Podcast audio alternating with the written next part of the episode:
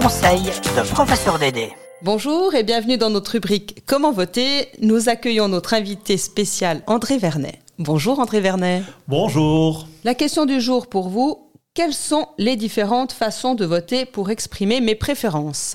Tout d'abord, voter compact ce qui signifie utiliser la liste d'un parti sans la modifier. Dans ce cas, le parti concerné reçoit 7 suffrages dans l'élection pour le conseil municipal ou 30 pour le conseil général et chaque candidat obtient une voix. Vous pouvez également panacher si vous ajoutez sur une liste le nom d'un ou de plusieurs candidats d'autres partis. Dans ce cas, les candidats dont le nom a été ajouté obtiennent une voix et leur parti un suffrage. Les suffrages restants sont attribués aux partis dont le nom figure au sommet de la liste. Si vous biffez le nom d'un candidat, ce dernier n'obtient aucune voix.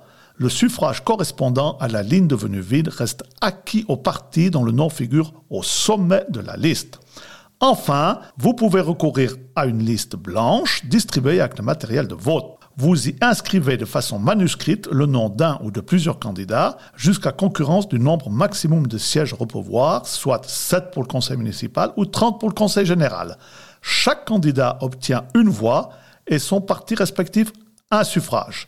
Les lignes laissées vides ne bénéficient à aucun parti. Eh bien, merci pour ces explications détaillées et à bientôt. Le conseil de professeur Dédé. Vous écoutez PLR Radio.